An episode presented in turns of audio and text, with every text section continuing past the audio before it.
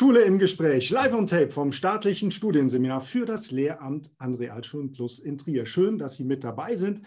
Auch zugeschaltet ist Kai Schmidt oder besser bekannt als Lehrer Schmidt und wir sprechen über Flipped Classroom. Lieber Herr Schmidt, bitte stellen Sie sich doch kurz selbst vor. Ja, mein Name ist Kai Schmidt, von Beruf Schulleiter in Niedersachsen.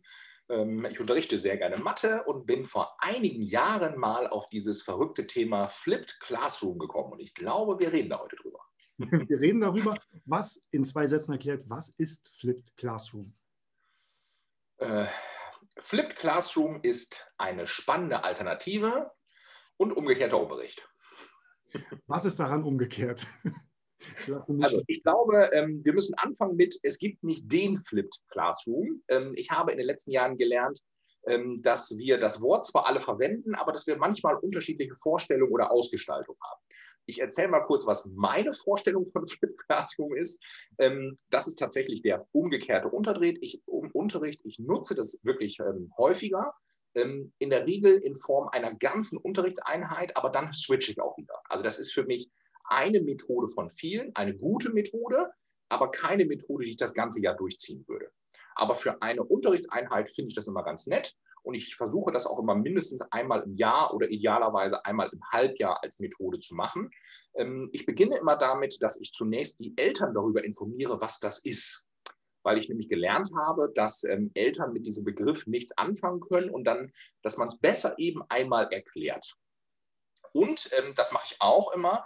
Ähm, ich unterrichte in der Regel die neunten und zehnten Klassen, das heißt die etwas älteren Schülern, und denen erkläre ich einmal, was wir vorhaben. Und ich erkläre denen auch immer gleich, dass wir das nur so lange machen, wie sie mitmachen. Denn Flipped Classroom ist eine tolle Sache. Man muss aber fairerweise sagen, sie kann von Schülerinnen und Schülern ausgehebelt werden oder kaputt gemacht werden. Ähm, und dann macht sie eben keinen Spaß. So, das war jetzt eine Menge Vorspannen. Wie läuft es denn tatsächlich ab? Ähm, genau. De facto ganz einfach. Ähm, ich schicke eine E-Mail-Adresse, äh, eine E-Mail an meine Schülerinnen und Schüler und sage, ich möchte bitte, dass ihr Folgendes vorbereitet. Das kann zum Beispiel das Anschauen eines Lernvideos sein. Das kann aber auch sein, dass ich zwei Seiten aus dem Buch schicke, etwas besser aufbereitet, mit der Aufgabe, ihr arbeitet euch selbstständig ein. Und das ist dann die Hausaufgabe bzw. die Vorbereitung zur Stunde. Dann kommen die Schüler in den Unterricht und äh, ich begrüße sie ganz normal. Mein Einstieg in die Stunde besteht aber dann tatsächlich darin, dass ich frage, gibt es noch Fragen? Ähm, idealerweise gibt es die nicht. Und dann starten die Schülerinnen und Schüler in eine viel, viel längere Arbeitsphase. Die ist dann in der, in der Regel ist sie dann aufgeteilt, entweder in Einzelarbeit, in Gruppen- oder Partnerarbeit, in der Regel auf verschiedenen Niveaustufen. Und ähm, ich habe dann als Lehrer die Möglichkeit, ähm, dass ich viel mehr Zeit für individuelle Fragen in Gruppen bei Partnern und Einzelpersonen habe, weil alle am Arbeiten sind. Äh, die Idee dahinter ist, die Erklärphase, der Einstieg fällt weg und die Arbeitsphase wird viel länger und dadurch haben wir mehr echte Lernzeit. Mhm. Ähm, das funktioniert wenn die Lerngruppe mitmacht, auch wirklich ganz toll.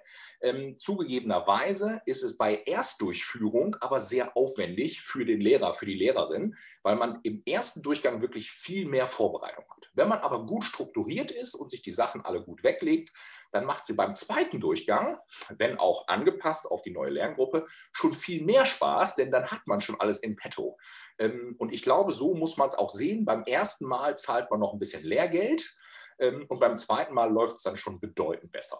Ähm, am Ende der Stunde führen wir die Ergebnisse dann zusammen. Wir besprechen noch kurz, ähm, wie es weitergeht, was man so macht. Und wenn es gut funktioniert hat und wir alle ungefähr an der gleichen Ecke wieder ankommen, dann gibt es eine neue Hausaufgabe und im Prinzip geht es dann so weiter. Die Schüler bereiten wieder etwas vor und wir sind dann wieder am Anfang der Stunde. Und deswegen umgekehrter Unterricht. Äh, wir fangen praktisch mit dem Arbeiten an und die Erklärung findet zu Hause statt. Mhm.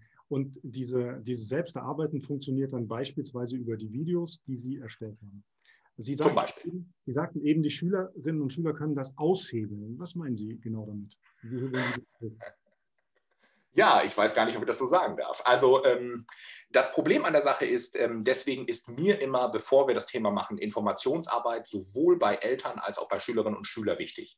Denn das ganze System kippt in dem Moment, wo mir mehr als eine Handvoll Schüler sagen, dass sie sich nicht vorbereitet haben. Ähm, dann wird es einfach schwierig, zwei oder drei Das kriegt man noch geregelt, egal ob man es jetzt über eine Sanktion macht oder über eine separate Mini-Lerngruppe. Ähm, wenn es aber zu viele werden, dann ist eben dieser Gewinn, den ich mir durch das Umstellen erhofft habe, einfach verloren, weil dann sitze ich eben doch wieder da und mache eine Einführung und erkläre und kann eben mich nicht um individuelle Fragen oder Gruppenthematiken kümmern. Und das ist ganz, ganz schade, weil dann geht die Zeit zum Differenzieren verloren. Und deswegen ist es wichtig, aus meiner Sicht wichtig, dass man das erst mit den Schülerinnen und Schülern und mit den Eltern bespricht, die Vorteile erklärt und auch die Mehrwerte für alle Beteiligten herausarbeitet. Ähm, dann funktioniert das aus meiner Sicht bei älteren Schülern wirklich ganz gut. Ähm, und man muss aber auch so ehrlich sein, ähm, so mache ich das immer, wenn ich zweimal versetzt werde, dann ist Feierabend. Dann drehen wir das Spiel wieder um, dann machen wir normal weiter. Und ich muss auch sagen, ich habe das jetzt bestimmt schon mehr als zwei Hände mal gemacht. Es ist bei mir auch schon zweimal gescheitert und dann breche ich das auch ab. Dann muss ich sagen, liebe Leute, so ist das mit der Methodik. Manchmal passt es nicht ähm, und dann äh, beenden wir das auch. Schade, aber dann ist das so. Wie finden denn die Schülerinnen und Schüler das? Also es ist ja schon anstrengend. Die müssen sich ja ordentlich und alleine in das Thema einarbeiten. Was sagen die Schüler? Das ist ähm, tatsächlich immer abhängig von der Lerngruppe. Also das muss ich ganz klar sagen. Und vor allen Dingen abhängig von dem Material, ähm, welches ich zum Vorbereiten zur Verfügung stelle. Also ich habe das sowohl im Hauptschulbereich als auch im Realschulbereich schon gemacht. Ähm, und ähm, wenn das Material für die Stundenvorbereitung gut gemacht ist, und entsprechend auf die Schüler angepasst ist, dann funktioniert das genauso im Hauptschulbereich wie im Realschulbereich. Also ich würde da nicht unter, unterscheiden wollen. Für mich ist der entscheidende Faktor die Motivation der Schüler und natürlich die Qualität des Materials. Ich habe aber auch die Erfahrung gemacht, ähm, aber wie gesagt, eventuell ist das nicht übertragbar, dass Videos besser funktionieren als Arbeitsblätter oder sonstiges. Ähm, aber das, ist, äh, das mag eine, ein Individualerlebnis sein. Warum ist das denn so? Was denken Sie? Lernvideos. Ich glaube, Lernvideos sind niedrigschwelliger, weil man die Möglichkeit hat, sich äh, besudeln zu lassen, während man ja beim Lesen oder Erarbeiten aktiv sein muss. Ich glaube, so ehrlich müssen wir dann auch sein. Man spürt wahrscheinlich die, den motivierten Lehrer, der auch dann durch die Person begeistern kann. Ich glaube, das ist ja ein das, Faktor, den Texte nicht bieten können.